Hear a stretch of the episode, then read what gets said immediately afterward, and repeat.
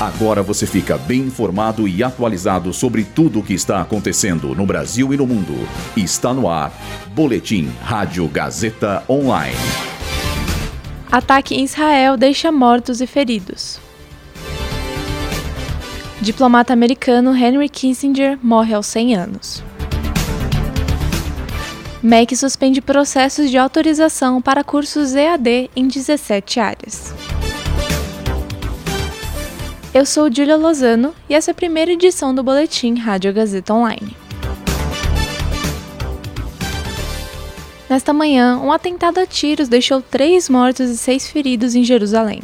O Hamas negou a autoria do ataque e disse que os responsáveis são o Al-Qassam, um braço do movimento. A imprensa israelense afirmou que as vítimas fatais foram um homem rabino e duas mulheres. Se trata de uma mulher de 24 anos que morreu no local. Já o homem foi resgatado com vida, mas faleceu no hospital. Até o momento, não foram divulgadas informações sobre a terceira vítima. Segundo a polícia da capital, os terroristas estavam armados com um rifle e uma pistola e atiraram contra civis em um ponto de ônibus. O Hamas declarou que o atentado foi, aspas, uma resposta natural a crimes sem precedentes que vêm sendo conduzidos pela ocupação. Vale ressaltar que hoje é o último dia de prorrogação do cessar-fogo acordado entre Israel e Hamas. Dados sobre uma nova prorrogação da trégua ainda não foram veiculados. Morreu hoje aos 100 anos o diplomata e vencedor do Prêmio Nobel da Paz Henry Kissinger. A informação foi divulgada pela empresa de consultoria do político e a causa da morte não foi anunciada. Com décadas de carreira, ele teve grande destaque no governo norte-americano nos anos 70 e foi decisivo em vários eventos globais. Durante a Guerra Fria, Kissinger liderou conversas com a União Soviética para controlar a corrida nuclear e participou de negociações de paz para a Guerra do Vietnã. Contudo, o diplomata também foi alvo de uma série de polêmicas por ter apoiado governos ditatoriais na América Latina.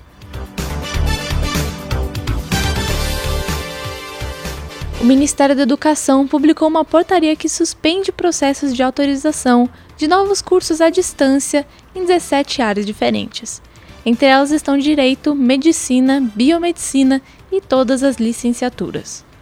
Além disso, o MEC suspendeu pedidos de credenciamento de instituições de ensino superior que queiram ter cursos EAD, mas não obtiveram nota 4 na avaliação federal. A medida foi publicada ontem e veio após uma consulta pública realizada nesse mês pelo próprio Ministério. Vale ressaltar que a suspensão não afeta graduações que já estejam em funcionamento. O texto prevê que a suspensão terá o prazo de 90 dias para fins da conclusão na proposta de regulamentação de cursos de graduação à distância. Esse boletim contou com roteiro de Dília Lozano, Gabriel Borgonov e Heloísa Rocha.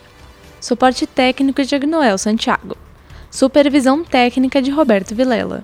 Supervisão pedagógica de Rogério Furlan. Direção da Faculdade Casper Libero, Marco Vale. Boletim Rádio Gazeta Online. Rádio Gazeta Online. Você conectado.